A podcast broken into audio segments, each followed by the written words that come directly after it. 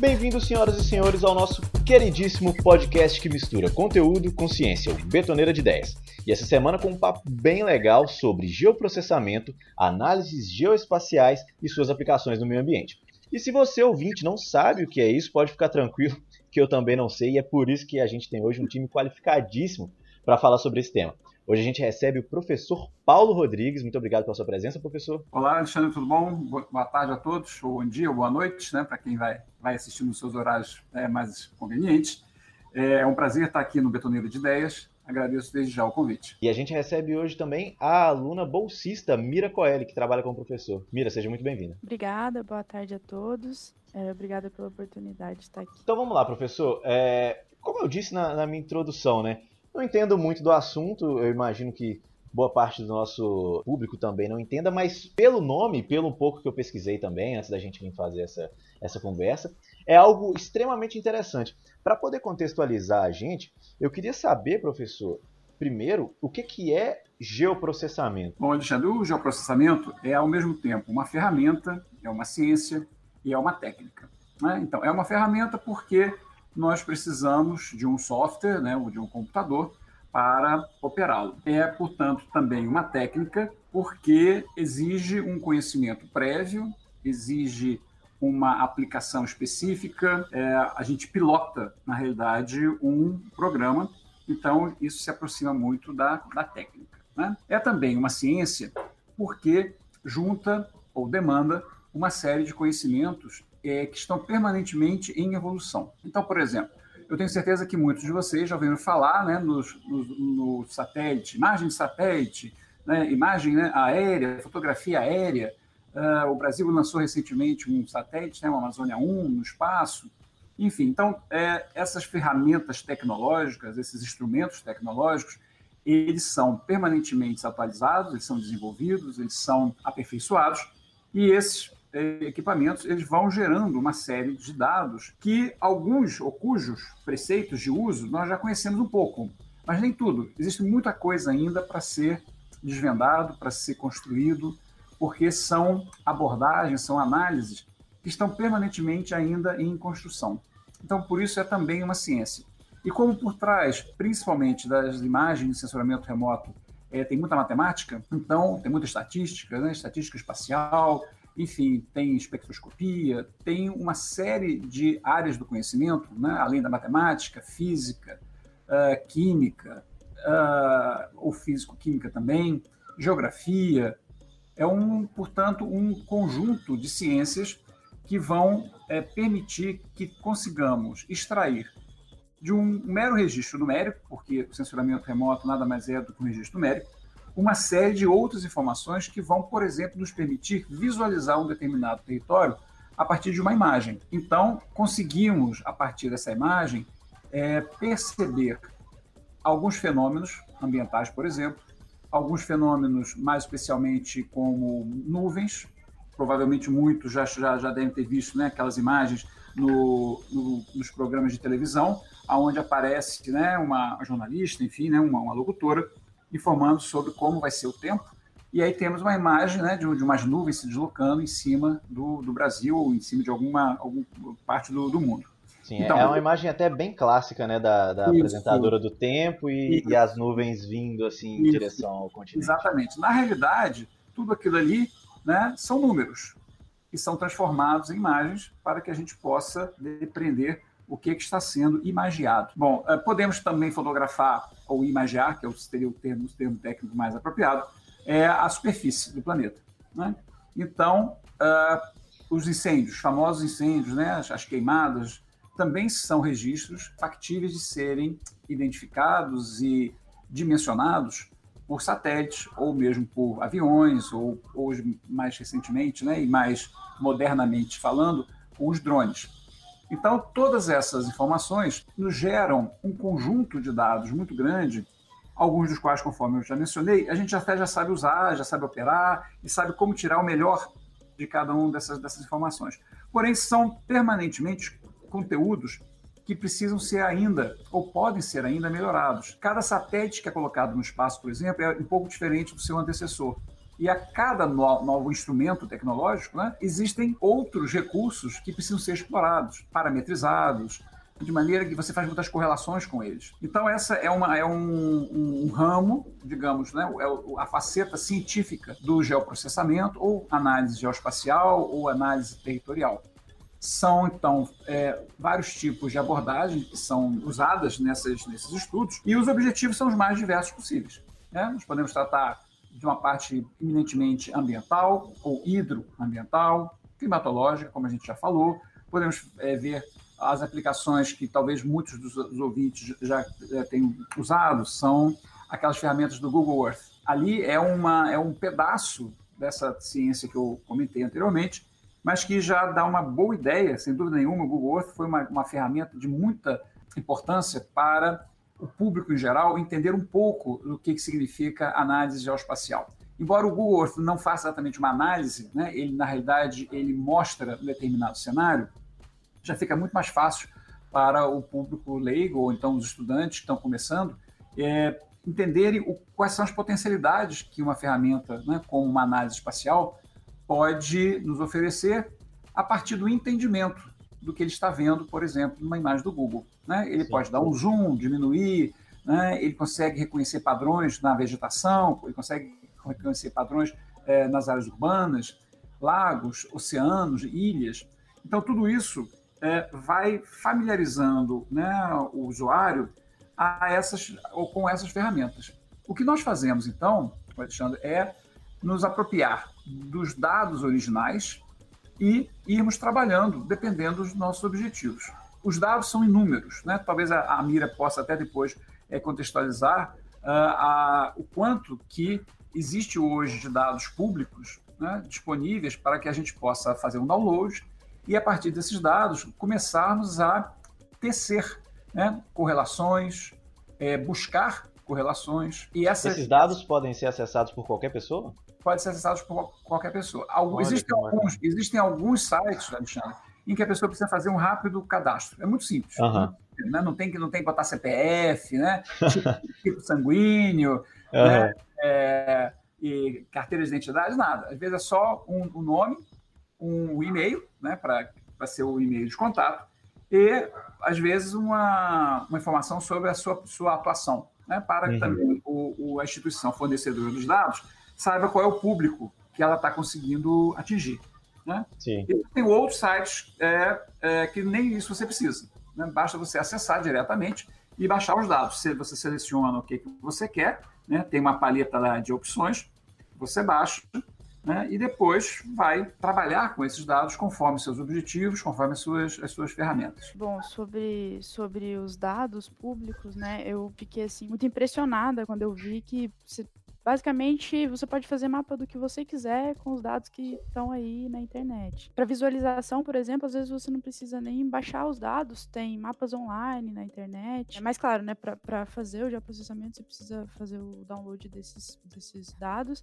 É, mas, como o Paulo falou, é coisa simples, coisa que vai te demandar um cadastro muito simples. Isso é muito interessante também pela questão da autonomia. Então, às vezes você quer ver uma determinada coisa e você não encontrou um mapa específico para aquilo que você quer. Então, uhum. quando você aprende é, as técnicas de geoprocessamento, o uso dos softwares, é, você consegue visualizar o que você quiser, é, cruzar dados, montar mapas básicos, mapas analíticos que cruzam vários tipos de dados. Enfim, eu achei muito interessante quando eu aprendi sobre isso pela questão da autonomia, você vê aquilo que você quer. Sim, é realmente muito legal saber que esses dados estão lá gratuitamente e tal. E também algo que o professor falou que me chamou muita atenção, até falei na introdução e falei na, minha, na hora de formular minha pergunta também, que às, às vezes a gente não conhece muito sobre o tema por nome, mas a gente está todo dia usando, né? No Google Earth, por exemplo, a gente está usando isso sem saber e aí a gente tem todo esse corpo de dados por trás, né? E professor, como que são transformados? Você explicou para a gente que o geoprocessamento são esses dados, esses dados numéricos que são transformados em, em mapas. Como que é feito essa transformação? É, Alexandre, essa, essa mágica ela pode ser feita né, ou pela instituição fornecedora dos dados, né, então ela já te fornece essa quantidade de dados numéricos devidamente pré-processados, ou então a gente baixa alguns dados crus e nós mesmos fazendo, fazemos esse, esse processamento. Né? Você é, dominando um software, né? e aí talvez seja também importante a gente mencionar que para trabalharmos com esses dados, nós precisamos de um software apropriado. Né? Esses softwares, alguns são pagos, alguns não são nada baratos, mas temos, temos muitos softwares gratuitos. E temos softwares que trabalham, ou pelo menos são mais adequados para trabalhar com imagens, e temos dados, ou temos softwares que são mais adequados para trabalhar com dados numéricos, né? como, por exemplo, é, geometrias específicas, são os famosos dados vetoriais, que são os pontos, as linhas e os polígonos. Né? Só para uh, talvez ficar um pouco mais claro, você imagine que eu quero é, fazer um mapa uh, onde devem estar visíveis né? as estradas, os rios, os limites de um município. Quando a gente imagina uma estrada, né, a gente vê logo uma linha. Rios também são linhas. Quando a gente pensa agora, por exemplo, numa lagoa, a gente já pensa no polígono. Se nós quisermos, por exemplo, uhum. também representar as, as ruas, nós podemos trabalhar com linhas. Queremos trabalhar, por exemplo, com bairros, vamos trabalhar com polígonos. Queremos trabalhar com pontos de amostragem. Né? Então, eu tenho, por exemplo, um projeto que está eh, é, trabalhando com análise de solo, então, eu vou coletar esse solo em vários pontos, podem ser em territórios urbanos ou territórios rurais, e eu preciso depois ter um controle para saber onde eu coloquei, né, essas, onde, onde eu coletei essas amostras, e uh, de maneira que eu possa plotar, né, o termo é certo, é plotar né, esses dados no, no, meu mapa. Então, é, as ferramentas que eu preciso para esse conjunto né, de ponto, linha e polígono né, são, então, é, programas que têm a vocação mais para essa para esse tipo de é, manuseio de dados. Mas eu também preciso de outros softwares que trabalhem com as imagens. Né? As imagens, né? e aí eu acho que todo mundo conhece aquela história, ah, você tem um celular, né? antigamente uma câmera digital, quantos megapixels tem né? a sua, sua câmera? Sim. Né? E a gente sabe que quanto menor o tamanho do pixel, né? portanto, quanto maior a quantidade de pixel a minha câmera consegue registrar, mais nítida é a imagem. Mais definição, né? Mais definição. É, a gente chama isso de resolução, que é aquele quadradinho que se a gente começar a dar um zoom muito grande, né, quer dizer, a aumentar muito a tela, a gente vai acabar chegando no, no, no limite da resolução da imagem e a gente vê aqueles quadradinhos. Aqueles quadradinhos são os pixels. Né? Então, é, pixel é bem diferente de ponto, de linha e de polígono. Né? Uhum. Então, os, os softwares que trabalham é, com o processamento das imagens, eles têm que ter recursos bem mais específicos para esse tipo de trabalho. Softwares que trabalham com processamento de vetores, que é linha, ponto e polígono, conforme eu mencionei, né, tem que ter uma outra arquitetura. Existem hoje já alguns softwares que têm as duas funcionalidades, mas às vezes a gente precisa realmente é, de um mais, mais específico. Então, uh, ao longo da, das décadas, né? Então a gente já pode falar que já temos décadas de desenvolvimento do, do geoprocessamento. O Brasil teve, tomou uma decisão extremamente importante anos atrás, né, através da, do INPE, que é o Instituto Nacional de Pesquisas Espaciais, que é o, o, o nosso órgão oficial, carro-chefe de todas essas pesquisas com sensoramento remoto. Sensoramento remoto, o nome já diz remoto, significa então a distância, né, e um sensoramento, eu tenho um sensor, eu tenho um, um, um equipamento que registra alguma coisa à distância a gente parar para pensar, na realidade, nossos olhos né, fazem parte de um conjunto de sensoramentos remotos. Uhum. Né? Só que, é, quando a gente fala sensoramento remoto, primeiro a gente está falando é, em um equipamento, e o remoto não é de alguns metros, né? pode ser de alguns quilômetros, dezenas de quilômetros, centenas de quilômetros. Né? Essa distância vai ficando cada vez maior. E quanto maior a distância, evidentemente, mais remoto vai ficando o processo. Nós já temos, pelo menos, né, algumas décadas, e conforme eu estava mencionando, o INPE foi uma instituição muito marcante, continua sendo uma instituição muito marcante, porque até o advento do nosso primeiro satélite, né, que foi uma joint venture entre o Brasil e a China, todas as imagens de satélite, principalmente a, a, o, da família Landsat, né, que foram as, as, imagens mais antigas né, e mais importantes na história do sensoramento remoto, essas imagens eram pagas. Né? Então, toda pessoa precisava pagar para a NASA né, um valor, e não era nada barato, pelo menos para, para, para os nossos, nossos, nosso perfil econômico no Brasil, né, essas imagens não eram baratas. E quando o nosso satélite brasileiro né, começou a entrar em operação, o Brasil tomou uma decisão muito importante, que foi é, divulgar e liberar as imagens de forma gratuita. E isso mudou todo o cenário mundial.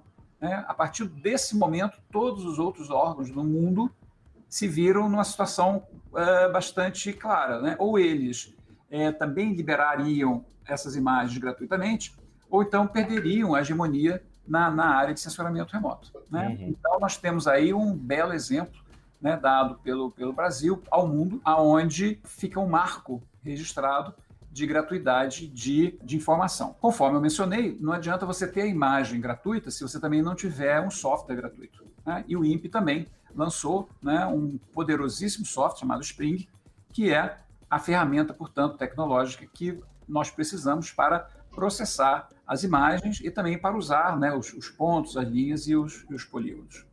Então, nós temos já um histórico no Brasil bastante é, robusto, um exemplo é, para o mundo, bastante também é, memorável. Lançamos, inclusive, agora, dia 28 de fevereiro, né, o Amazônia 1, é um satélite genuinamente brasileiro. Né? Então, conforme eu falei, o CIBERS né, era, um, era um, uma joint venture entre o Brasil e a China. O satélite né, e os sensores que estavam dentro do satélite, eles foram construídos em parceria.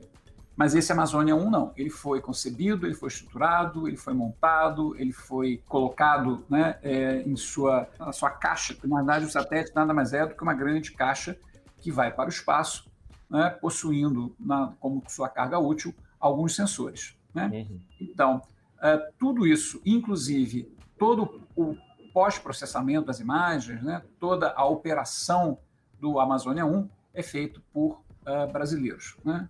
Então, o Brasil faz parte de um seleto grupo de países no mundo que não somente é, tem a capacidade e a habilidade de processar os dados, de usar os dados de sensoramento remoto, como também agora é, possuímos o nosso satélite, digamos, pessoal, nacional, evidentemente é uma brincadeira uhum. pessoal, mas é um diferencial muito grande. Né? São poucos os países do mundo que têm essa habilidade. A partir, então, dessa, desse, desse lançamento, o Brasil entrou na, na era tecnológica de fabricantes de é, satélite de imaginamento.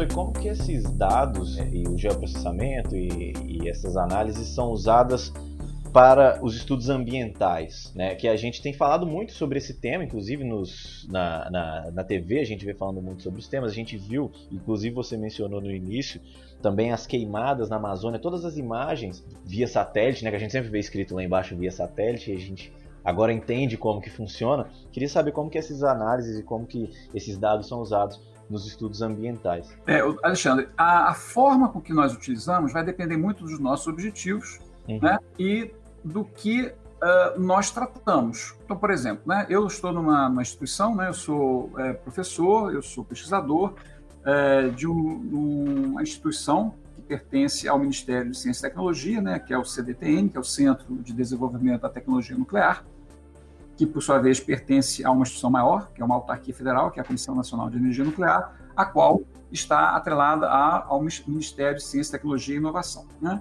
Então, é, no âmbito da minha instituição, nós temos alguns carro-chefes de pesquisa. Né? É uma, uma instituição que se dedica, conforme o nome já diz, à tecnologia nuclear. A tecnologia nuclear é uma área extremamente diversificada, então a gente pode atuar na, na medicina, na biologia, na, nos alimentos, na parte, de, evidentemente, de reatores, né?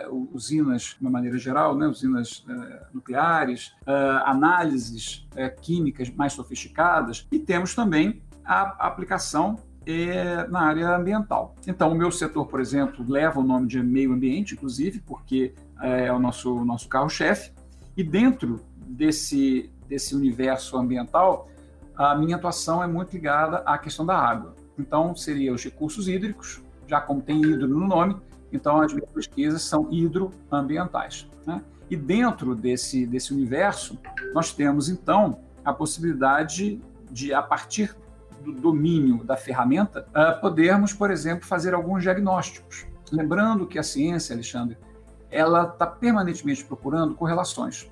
Né? Então, por exemplo, nós tivemos aqui, vou dar um caso bastante clássico que todo mundo no Brasil acompanhou, a questão né, da microcefalia e a suspeita que é, os bebês estavam sendo acometidos de microcefalia por conta da Zika. Né?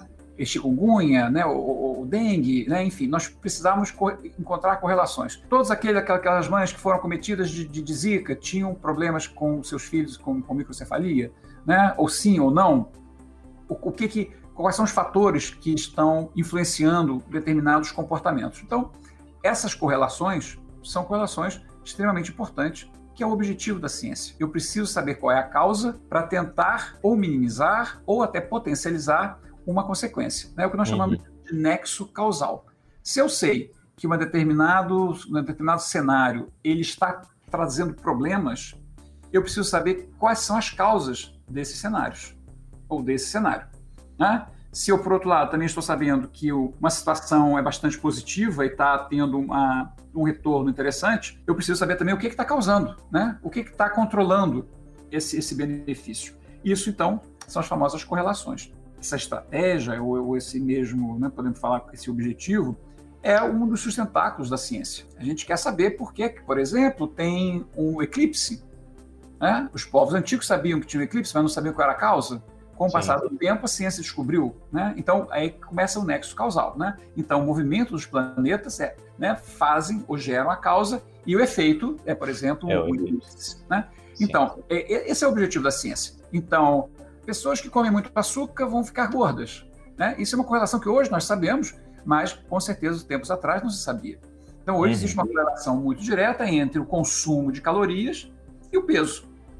Né? Então essa é uma das, das, das, correlações que a gente busca. Algumas são muito fáceis, outras, especialmente as ambientais, são muito mais complexas. E por que complexas? Porque a natureza né, ela não é segmentada, ela é um conjunto de seres vivos, seres inanimados, clima, água, vento, né, tudo isso atuando num determinado cenário, a gente, como bom espectador, né, a gente está vendo ali um determinado cenário, uma determinada situação e fica intrigado. Por que, que acontece isso aqui e não acontece ali na esquina? Né? Se for, por exemplo, na área urbana ou então na, na zona mais, mais rural. Né? Então, por que, que nós temos no Brasil, por exemplo, o Nordeste, que tem um clima muito mais seco, e temos a Amazônia, que tem um clima muito mais úmido? Né? Onde está a, a relação causal desse fenômeno que a gente é, facilmente consegue constatar. Então, o que a ciência faz nada mais é do que tentar buscar essas relações de causa e efeito. Né? Então, quando nós trabalhamos com o meio ambiente, e aí é uma coisa bastante importante, que é o seguinte: é muito difícil falarmos de meio ambiente sem pensarmos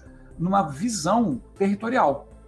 Né? Sim. Eu posso até dizer assim, ah, não, a minha experiência ou a minha, a minha meu trabalho, a minha pesquisa é toda feita em laboratório. Né? Eu me especializei, por exemplo, em fazer análise de água. A água está poluída, não está? Quais são os elementos contaminantes, quais são as substâncias? Então, isso com certeza dialoga com as ciências ambientais, mas, mas eu estou restrito a um laboratório, né? laboratório químico. Né?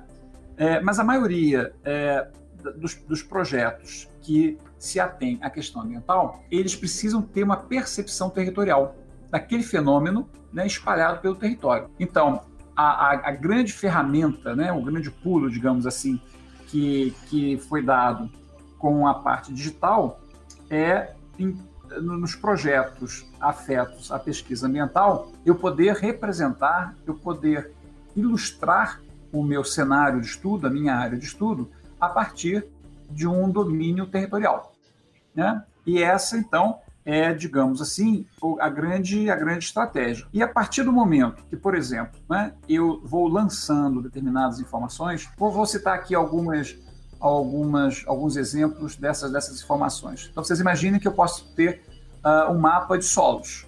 Né? O que, que é um uhum. mapa de solos? Né? É, um, é um, um território onde eu, a partir da minha coordenada, né, que, eu, que eu sei uh, aonde eu estou, ou então aonde me interessa estar, eu sei qual é o tipo de solo que tem naquele, naquele ponto. Então eu posso fazer uma série de cruzamento de informações, como por exemplo né, o, o tipo de solo, o clima, a cobertura vegetal, ou seja, naquela, naquele meu território eu tenho o quê? Eu tenho floresta, eu tenho savana, eu tenho pasto, eu tenho solo exposto, eu tenho área urbana, eu tenho um corpo d'água, como por exemplo um lago ou uma grande represa, né? eu vou então juntando uma série de informações que a gente pode imaginar como se fosse um bolo, né? cheio de camadas. Uhum. Né? Vou botando uma camada por baixo, vou botando as outras por cima, sendo que, evidentemente, essas camadas elas acabam sendo meio confusas. Né? Só que eu, exatamente com os recursos de geoprocessamento, eu consigo é, ativar uma camada, desativar a outra, eu posso fazer operações entre uma e outra, né? E fazendo determinadas interseções de informação. Eu vou aqui dar um outro exemplo também muito simples, que eu acho que vai ser bastante ilustrativo. Imagine você que eu gosto de, né, ou você, eu acredito todos gostem de cachoeiras. Eu quero, porque agora, conforme a Mira colocou, isso nos dá uma grande autonomia, né? Eu quero, porque agora eu tenho o domínio, eu, eu, eu sei aonde as informações estão, eu tenho o software adequado e eu quero autonomamente descobrir onde é que estão as cachoeiras. Né? A gente aqui em Minas, você pode, pode continuar ensinando aí, que pode o pessoal aqui de Minas vai gostar. Vou dar, vai vou gostar. Dar, vou, vou dar a receita aqui. Então, aqui o povo gosta de uma cachoeira. Isso, exatamente. Vamos pensar aqui. Onde é que estão as cachoeiras? Todas as cachoeiras, elas estão obrigatoriamente em rios. Né? Não existe uma cachoeira caindo do nada. Ela, ela é um trecho de um determinado rio. Ora, então, se eu estou procurando uma cachoeira, onde é que vai ser o primeiro lugar? Qual é o tipo de dado que eu preciso? É o mapa de rios. Agora, hum. nem todo trajeto do rio é cachoeira. Né? Então, quais são aqueles trajetos aonde um rio vai formar uma cachoeira. Onde tem diferença de altura, imagino. Isso, exatamente. Aí. Aonde a declividade do terreno é muito grande. Né? Então eu tenho uhum. uma quebra do relevo né, considerável. Então eu não vou procurar uma cachoeira numa planície. Uhum. Né? Então é muito incomum eu ter, por exemplo, cachoeiras muito próximas do, do litoral. Em geral, perto do litoral, eu já estou muito mais né, é, é propenso a encontrar planície, embora, evidentemente, existam muitas exceções. Né? Uhum. Então, se eu tiver um mapa de declividade do terreno, e se eu tiver um outro mapa com rios, a declividade eu posso passar um filtro. Eu digo assim: olha, computador, procure nesse mapa de declividade todas aquelas regiões aonde o terreno tem, por exemplo, mais do que 45 graus de inclinação. Né? Aí sou eu que decido. Né? Pode ser 45, posso, eu posso querer cachoeiras monumentais, então eu vou, vou botar 70 graus, 80 graus de, de, inclinação do terreno, né? Enfim, aí vai, vai do gosto do freguês. Uhum. E eu quero, então, esse encontrar esse lugar. A minha, a minha tarefa é apenas, então, definir quais são os parâmetros né, que eu vou querer procurar através dos meus dados e com o auxílio do, do, do software. E ele vai selecionar áreas, portanto, no território inteiro, e aí não só os lugares da, da, da, dos rios, mas o território de uma maneira geral, aonde está, por exemplo, né, pedacinho de terra que tem uma declividade, no caso eh, do exemplo que eu citei, de 45 graus. E aí eu, eu faço um cruzamento né, dessas áreas com os rios.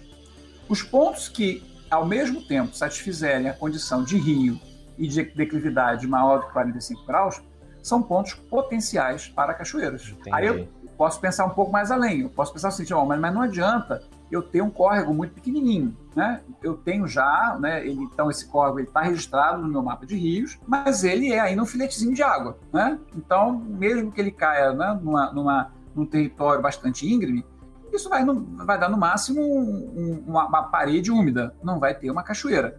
Uhum. Então, eu posso passar um outro filtro, né? E dizer para o software, olha, eu não quero rios é, pequenos, eu quero rios que já tenham né, um volume de água suficiente. E hoje existem registros que já dão essa informação. Então, o, os dados de rios já vêm não exatamente com a quantidade, com o volume de água, mas ele me dá uma hierarquia. São rios afluentes é, iniciais ou eles já são rios no meio do caminho?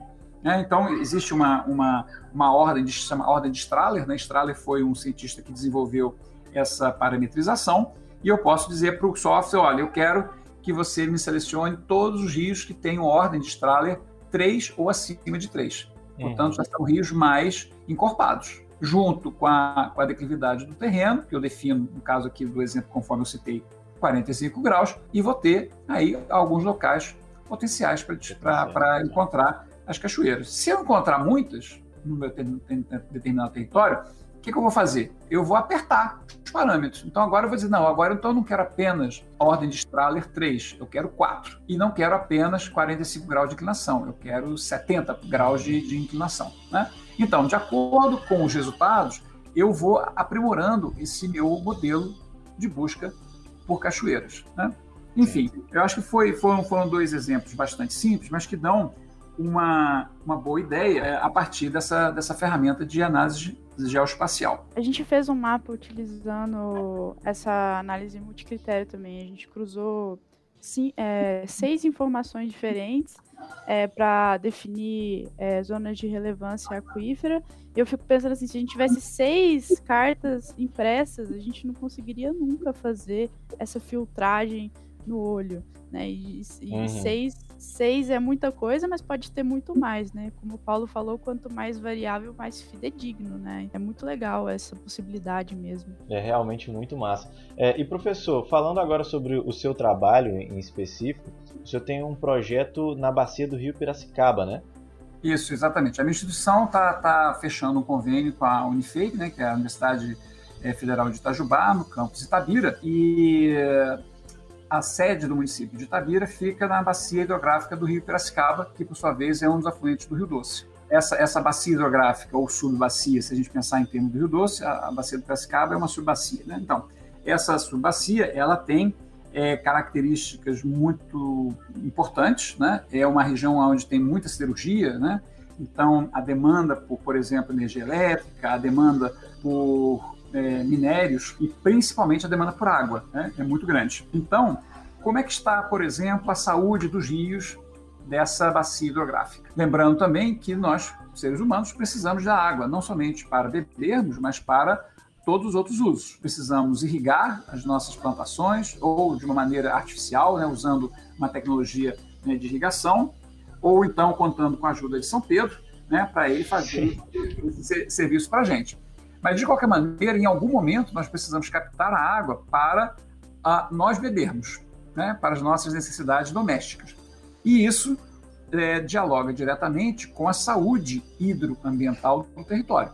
Né? Lugares onde as águas estão poluídas, lugares onde as águas estão escasseando, onde as nascentes estão morrendo, estão sendo soterradas, estão sendo destruídas, são áreas bastante críticas e que precisam ser diagnosticadas, precisam ser identificadas de maneira que possa haver uma iniciativa do poder público para uma, alguma tomada de decisão.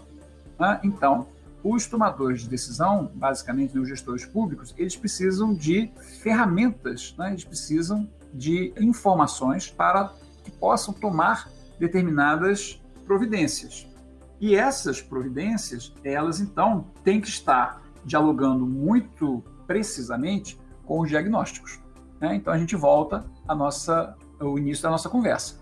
Né? A partir do momento que eu estou apto né, e fui capaz de fazer um bom diagnóstico do meu território, né, esse diagnóstico ele pode redundar em políticas públicas extremamente importantes para a população, né, ou então para os ecossistemas, ou para a economia, né, lembrando que, na realidade, tudo conversa com tudo. Né, eu não posso ter uma economia pungente se eu tiver a questão social esquecida. Eu também não posso ter né, a parte social é, contemplada, a parte econômica e não ter a parte ambiental. Uhum.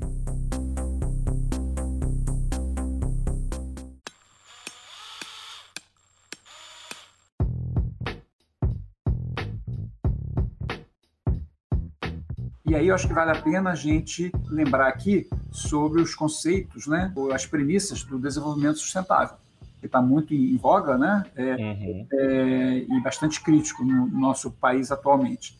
Então, o empreendimento para ser é, sustentável, ele tem que oficialmente ou protocolarmente, ele tem que satisfazer três condições.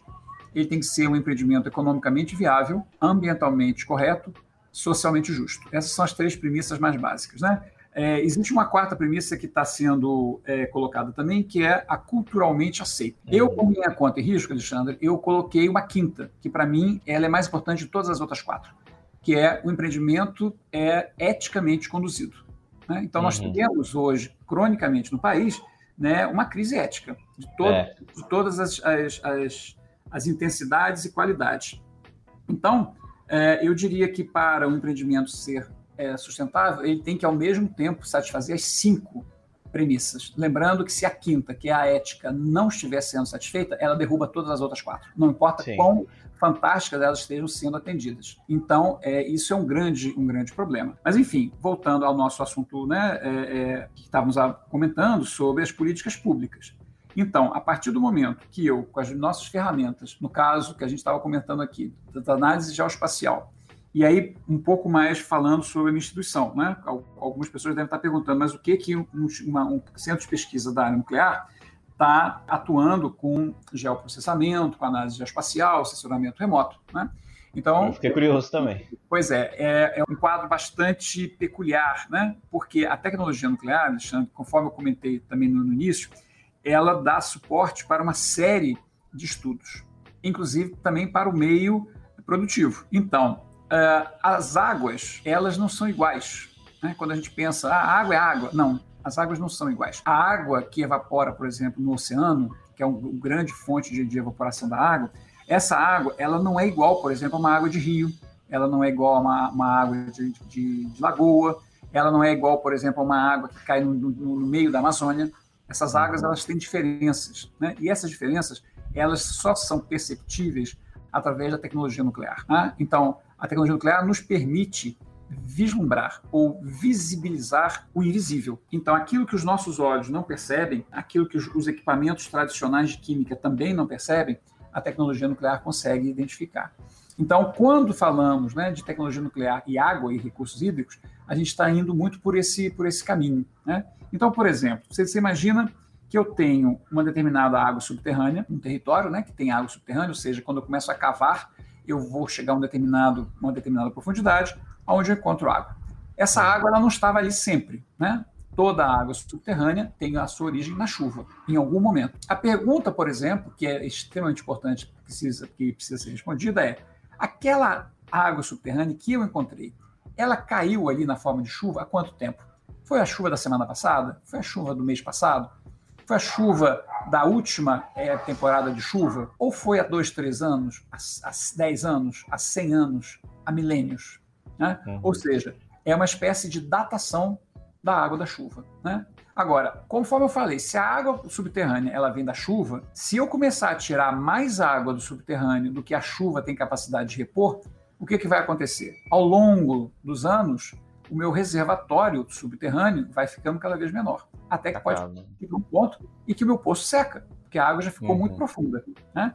Então, esse tipo de informação, quão velha ou quão nova é aquela água subterrânea é fundamental para eu poder responder essa pergunta. Porque se a água é muito nova, então eu sei que ela está sendo renovada frequentemente. E se ela está sendo renovada frequentemente, eu posso, eu tenho mais, mais é, segurança em poder retirar ela, a água durante o período de seca, porque eu sei que logo, logo, logo vai chegar o período de chuva e ela vai se, vai se recuperar. Já em alguns territórios do mundo, não é mais suficiente nós termos uma atividade é, sustentável nós temos que ir além, nós temos que uhum. regenerar aqueles territórios.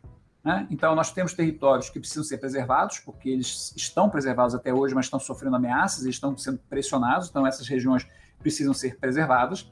Nós temos regiões que precisam é, ter um tratamento sustentável, então existe né, uma ação antrópica, por exemplo, o, o ser humano já está atuando lá, mas toda ação tem que ser sustentável, tem que então preencher aquelas cinco premissas. E existem regiões que já não adianta mais ser sustentável, ou seja, não, não pode ficar apenas como estão, elas precisam ser regeneradas. regeneradas. Né? Então, tudo isso que nós é, conversamos aqui, Alexandre, né? essas técnicas né? de, de seja a, a, o geoprocessamento, a análise geoespacial sozinha, ou então acoplada com as tecnologias nucleares, ou também as tecnologias correlatas, que também é um outro, um outro segmento que dialoga diretamente com essas técnicas nucleares, que, que é, pode ser, por exemplo, citado aqui o uso de traçadores. Traçadores nada mais são do que os famosos contrastes. Né? Então, esse, essa substância, quando a gente usa na natureza, a gente não chama de contraste, a gente chama de traçador.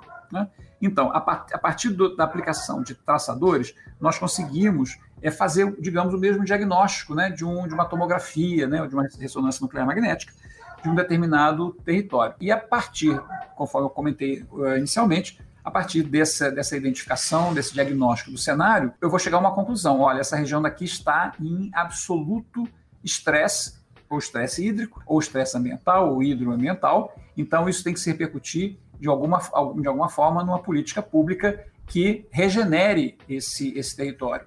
Ou então, né, através dessas minhas ferramentas de diagnóstico, eu cheguei à conclusão que a situação ali está ruim, mas não está tão ruim, está tá contornável. Então, eu, a partir de políticas públicas que controlem ou que fiscalizem né, a efetiva sustentabilidade das, das, atividades humanas, então aquele território conseguirá é, perseverar, né, conseguirá sobreviver e não haverá maiores problemas. Ou então, eu também consigo diagnosticar que aquela região é uma região intacta, os ecossistemas estão intactos, mas estão sendo pressionados e, portanto, eles precisam ser preservados. Por exemplo, uhum. a criação de uma unidade de conservação, um parque, um parque nacional, né, uma, uma reserva de desenvolvimento sustentável, que são hierarquias diferentes que o nosso Código Florestal né, que é a nossa Bíblia ambiental, define. Então, existem vários tipos de unidade de conservação, que é o termo, termo genérico, né, unidade de conservação, uhum. e, e, cada, cada tipo tem peculiaridades. Né? Por exemplo, regiões onde você tem, por exemplo,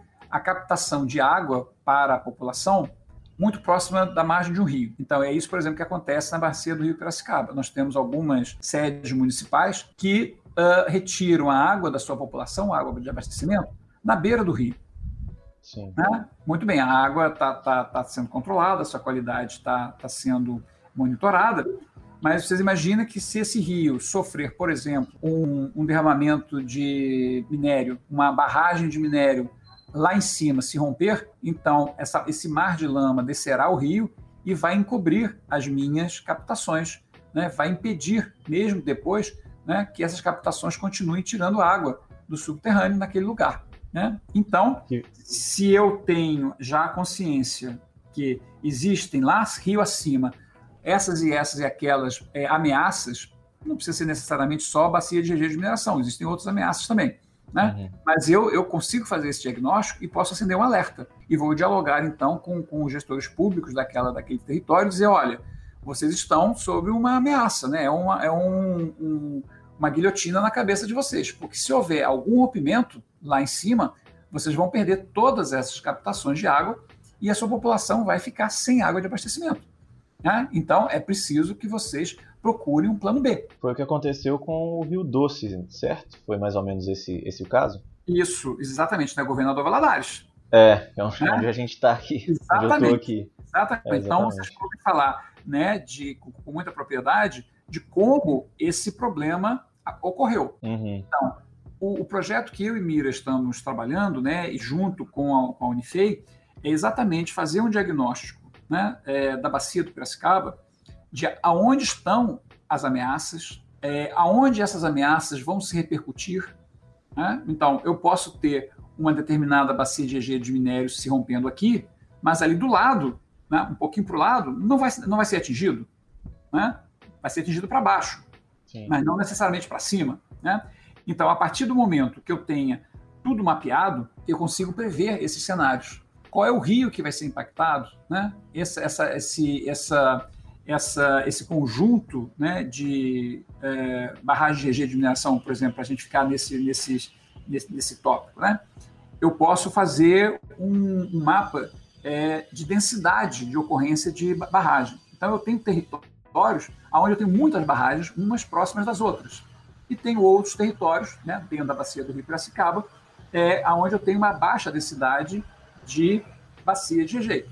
Né? Então, aqueles lugares onde a densidade é alta, né, eu tenho uma probabilidade muito maior, eu tenho um risco muito maior de ter um rompimento. Então, eu posso começar a estudar, olha, onde, onde estão, dentro da bacia do Rio Piracicaba, aquelas regiões que tem um risco muito alto de rompimento. E a partir do momento que eu identifico esses lugares, eu vou estudar o, quais seriam os impactos né, de algum rompimento a partir daqueles territórios. Né? E aí eu vou identificar, por exemplo, os rios né, que vão, vão sofrer, porque toda, toda a carga tóxica de um rompimento de barragem de, de, de mineração vai acabar é, chegando no, no, recurso hídrico, né, no corpo hídrico. Né? Então, eu consigo, por, por análise geoespacial, eu consigo identificar aonde estão esses rios e aonde que esses rios vão chegar. Então, por exemplo, se eu tivesse feito, é, digamos, há 15 anos, esse mesmo estudo para a bacia do Rio Doce, eu teria chegado à conclusão que o governador Valadares né, está na rota de rompimento de, de barragem. Né? Uhum. E poderia ter chegado para um gestor público e alertado, olha, é, vocês precisam ter um plano B. E, evidentemente, que a ciência vai até um ponto. Ela pode forçar, ela pode instigar uma modificação de políticas públicas, né? mas cabe né, ao Poder Legislativo, né, é, local, até mesmo é, estadual, ou até mesmo, eventualmente, federal, tomar uma providência para que, por exemplo, territórios ameaçados por crise hídrica de abastecimento ou rompimento de barragem tenham obrigatoriamente um plano B para abastecimento da, da, da, sua população. Né? Então, esse é um exemplo bastante clássico de como o, os estudos com análise geoespacial né, no nosso território, então especialmente agora né, a bacia do Rio Piracicaba, como é que a gente pode é, utilizar essas ferramentas para o bem da sociedade. É, uma coisa interessante disso é que a determinação dessas drenagens ameaçadas às vezes, às vezes pode soar como uma coisa complicada, né? Mas as técnicas de geoprocessamento permitem que a gente faça isso com uma velocidade assim incrível. É, é você já tem uma ferramenta própria para você determinar um ponto e ele já faz, ele já traça tudo aquilo que está para baixo daquele ponto para você assim muito rapidamente. É, assim, pode parecer complicado, mas é, as técnicas de geoprocessamento já são assim, muito avançadas para fazer essas coisas. E olha só que interessante como que, mais uma vez, eu vou falar aqui sobre o geoprocessamento entrando na nossa vida sem que a gente perceba, né? Eu sou aqui de Governador Valadares, a Univale é de Governador Valadares, e a história talvez fosse diferente se, como o próprio professor disse, há 15 anos atrás a gente tivesse tido um estudo como esse e um, tivesse, tivesse sido feito um plano B de captação. Né? Até hoje, é, muita gente aqui em Governador Valadares não confia na água do, do Rio Doce, na água que é fornecida. Né? Muita gente compra é, água mineral e tudo mais porque não confia nessa água. Então, se a gente tivesse, se um estudo como que você está realizando, professor, tivesse sido feito 15 anos atrás, como o senhor disse, a história seria completamente diferente para a gente aqui. Bem interessante ver, ver isso sendo trazido, assim, essas informações todas se encaixando quando, quando você vai falando e sendo aplicadas na nossa realidade aqui, né? Muito bacana mesmo. É, eu queria complementar, assim, voltar lá atrás, o Paulo falou sobre as técnicas nucleares permitindo a gente visualizar o invisível, né? E lá atrás a gente tinha falado do, do sensoriamento remoto, né? O sensoriamento remoto também é uma ferramenta que permite a gente visualizar o invisível, porque uma imagem de satélite ela carrega muito mais do que uma fotografia é capaz de carregar. É, coisas que a gente não consegue visualizar, então, além do espectro visível, e que os sensores que estão a, é, é, a bordo dos satélites conseguem captar essas ondas a gente tem acesso a esses dados é, que nós não visualizamos, mas que no computador é, eles nos dizem alguma coisa. A gente consegue compor esses dados de uma maneira visível. É muito Sim. interessante e... isso também. Ô Miro, eu queria saber como que é a sua experiência sendo, sendo trabalhando com, com o professor na sua. Você é bolsista de iniciação científica, né? E é interessante a gente trazer esse tema, porque no nosso programa passado a gente falou sobre o simpósio aqui da Univale, a gente falou um pouco sobre iniciação científica e a gente vê isso sendo aplicado agora na, na sua graduação. Eu queria saber um pouco como que é a sua experiência como é, de iniciação científica, como que funciona. Bom, eu, eu sempre quis fazer iniciação científica até antes de entrar na faculdade. Né? Eu não sabia exatamente com, com o que, mas eu sempre quis fazer. Eu estava procurando, antes de começar essa iniciação científica com o Paulo, eu estava procurando, assim, eu tivesse oportunidade, eu queria fazer e tal. Já o processamento foi um mundo novo para mim.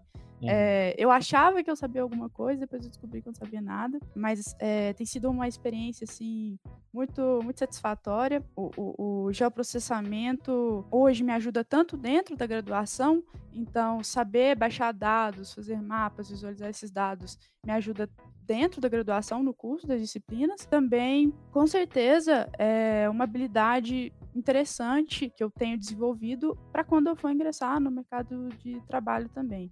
Uhum. É, fazer, fazer iniciação científica é uma experiência que eu recomendo para qualquer, qualquer estudante. Assim. Dá para aprender muita coisa é, já na prática. Inclusive, em geoprocessamento, quem tiver oportunidade, o processamento é uma coisa muito interessante. Acho difícil alguém não gostar. É realmente muito interessante mesmo ouvindo falar aqui. É, e no, no, nosso programa passado, um, um, dos professores que estava aqui com a gente, ele falou que um, um estágio de iniciação científica, ele ajuda muito a, a, desenvolver a disciplina, porque a ciência ela necessita da disciplina. E o professor talvez possa até confirmar isso para a gente, é, que quando você trabalha com, quando você está na graduação e aprende a trabalhar com ciência, você vai aprendendo também, e a Mira falou isso muito bem, que vai te trazer é, experiências que vão te ajudar no mercado de trabalho, e uma delas é essa disciplina, né, professor? Que você precisa ir passo a passo para poder fazer a ciência, porque não tem como atropelar nada quando você está fazendo ciência. É, Alexandre, na realidade a gente precisa de disciplina, a gente precisa de método científico, precisamos de informação, precisamos de estudo, né? é um conjunto. né? porque é muito fácil a gente escorregar em algum desses dessas premissas, né? E achar que sabe alguma coisa e começar, né, doidamente a tecer comentários e se manifestar em termos de opinião, que aliás é uma coisa muito comum hoje no nosso país, né? Pessoas Sim. absolutamente despreparadas que ouviram um galo cantar em algum, em, alguma, em algum momento e já se acham especialistas, né? Então, isso é muito grave, especialmente quando vem de gestores públicos, que é o que está é tá acontecendo hoje. Né? Sim, é o que eu chamo de especialistas de WhatsApp.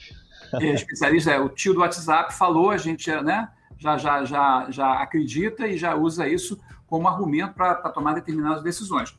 Sim. Enquanto isso fica no âmbito apenas da população, não é muito grave, mas quando isso alcança os gestores públicos, isso é muito grave. Então, nós já tivemos né, nos últimos dois anos né, um, um conjunto de é, desmandos e de e inconveniências, de equívocos né, inadmissíveis para um país como o nosso, né, gestores, de, um, o quinto maior país do mundo, né, é, tomando determinadas decisões, definições, né, é, a partir de acho que eu acho que eu acho. Né? Uhum. Então, é, conforme você falou, a disciplina é muito importante, mas não é apenas a disciplina que conta. Né? Eu tenho que ter a disciplina para todas as outras as outras as outras premissas, né? Então eu tenho que estudar, é, eu tenho que me informar, eu tenho que ser mais versátil nas minhas fontes de informação. Então é, não é só lendo, eu tenho que ler, eu, é, eu tenho que me cercar de muita informação para não correr o risco, né, de achar que eu sei alguma coisa, quando na realidade apenas é, eu estou mais perdido do que estava antes, né? Sim. E, e às vezes o que é óbvio é, nos passa desapercebido. Eu vou, vou contar um caso, acho que bastante emblemático também, Alexandre. É, quando, como a gente trabalha muito com estatística, né? E a estatística ela nos ajuda muito a dizer o seguinte: olha, quando essa variável aqui aumenta, aquela outra aumenta junto. Ou então, ao contrário, quando essa variável aumenta, essa outra aqui diminui. Ah, então, isso é, isso é importante, porque existe alguma determinada correlação. Mas o fato de ter uma correlação não significa necessariamente que nós temos um nexo causal. Né? Então, por exemplo, nos Estados Unidos, se você pegar né, uma estatística sobre uh, a época da poliomielite, você vai ver que existia uma correlação muito forte entre o número de crianças com poliomielite e o consumo de sorvete. Né? Então, uma pessoa mais desavisada, né, por exemplo, um gestor público que não sabe, não entende das coisas, né, e pensa que sabe, ele pode chegar e dizer: ah, então sorvete é a causa da poliomielite, eu vou proibir né, o comércio de sorvete. Quando, na realidade, qual era a, a, a, correlação intrínseca por trás e o nexo causal? Porque a poliomielite se, se, se, se contamina nela, se, se propaga no verão, e no verão as pessoas consomem mais sorvete. Então, nós temos uma correlação, sim, mas nós não temos o nexo causal. Né? E é interessante porque é, eu, há coisa de uma semana, dando uma aula, é, mencionando essa, essa questão crítica, né, um dos meus alunos, pouco tempo depois, descobriu uh, um site que está exatamente um monte de correlações que são correlações absolutamente é, estapafúrdias, mas elas uhum. existem. Né? Quer dizer, não são, não são mentiras, são simplesmente é, interpretações erradas sobre a correlação de, de causa e efeito. Né? Aquele então, negócio de, de, ah, eu, sempre que eu lavo o carro chove, então eu vou lavar o carro para chover hoje. Isso, não faz sentido é, nenhum, mas isso. existe uma correlação, né? O viés São, de confirmação. É, é, tem, tem é, é, aí a criatividade e a esquizofrenia, né, vai de acordo com o freguês. O Interessante. Não, eu ia dizer que aqui em casa, né, quando chove, a internet dá problema.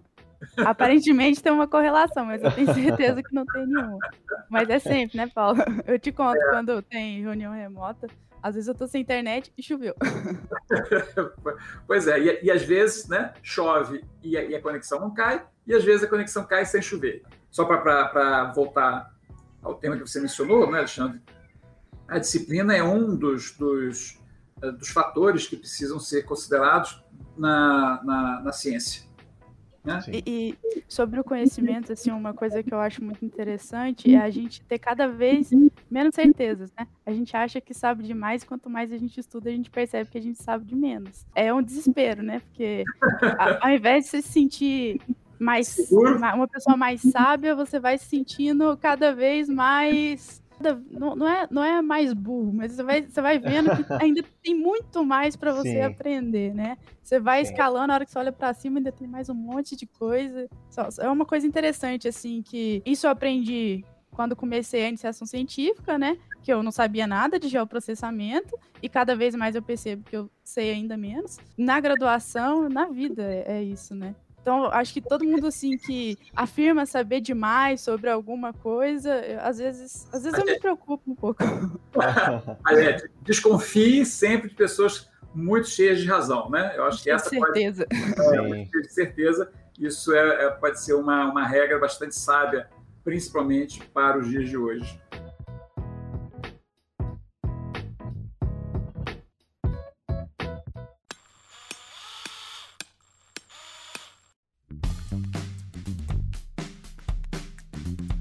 Pessoal, olha, foi muito, muito, muito bacana a gente fazer esse podcast aqui. Foi muito bacana gravar com vocês. Eu gostaria de agradecer a presença de vocês, professor Paulo e Mira. Ô, Alexandre, o prazer foi todo nosso, né? É, eu agradeço também a oportunidade, porque a ciência só existe é, a partir da divulgação dela. Né? Ciência para apenas ocupar espaço na estante né? é um, um, um desserviço para a humanidade, um desserviço para o nosso país, um desserviço para com a, a sociedade. Né? Então, ter essa oportunidade de estar aqui compartilhando com, com você, com seus ouvintes, é, um pouco da nossa experiência, né? é, é muito gratificante. Então, a você, muito obrigado. É, muito obrigada, Alexandre. Muito obrigada, Paulo, pela oportunidade de estar aqui. Foi uma conversa muito bacana. E eu espero que quem esteja ouvindo é, que tenha se inspirado em, em, aprender mais sobre geoprocessamento, que é uma ciência, é uma técnica, né? E muito interessante é, para várias áreas do conhecimento.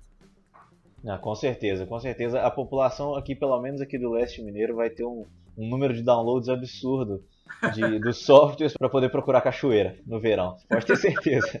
Tá? Qualquer, qualquer, dúvida, né, entre em contato com a Mira e ela já está já tá dando aula de, já tá. de análise geoespacial. Né? Ah, não é para tanto, não. e, quando, e quando ela fala, ah, não, eu, eu é, só sei né, que ainda falta muito para aprender, com certeza sempre falta, não só para ela, como para mim também, mas a Mira começou há poucos, poucos meses, sem, sem é, grande conhecimento de processamento, e muito rapidamente evoluiu, né? Então, hoje, ela pode ter certeza que ela pode já ensinar os mineiros aonde encontrar as cachoeiras. Onde a gente acha uma cachoeira por aqui. muito obrigado, pessoal. De verdade, foi muito massa essa conversa. Gostaria de agradecer também a todo mundo que está ouvindo o nosso podcast. E vocês sabem, meus queridos, que esse nosso podcast mistura uma massa de conteúdo no nosso Betoneira de 10. Muito obrigado e falou!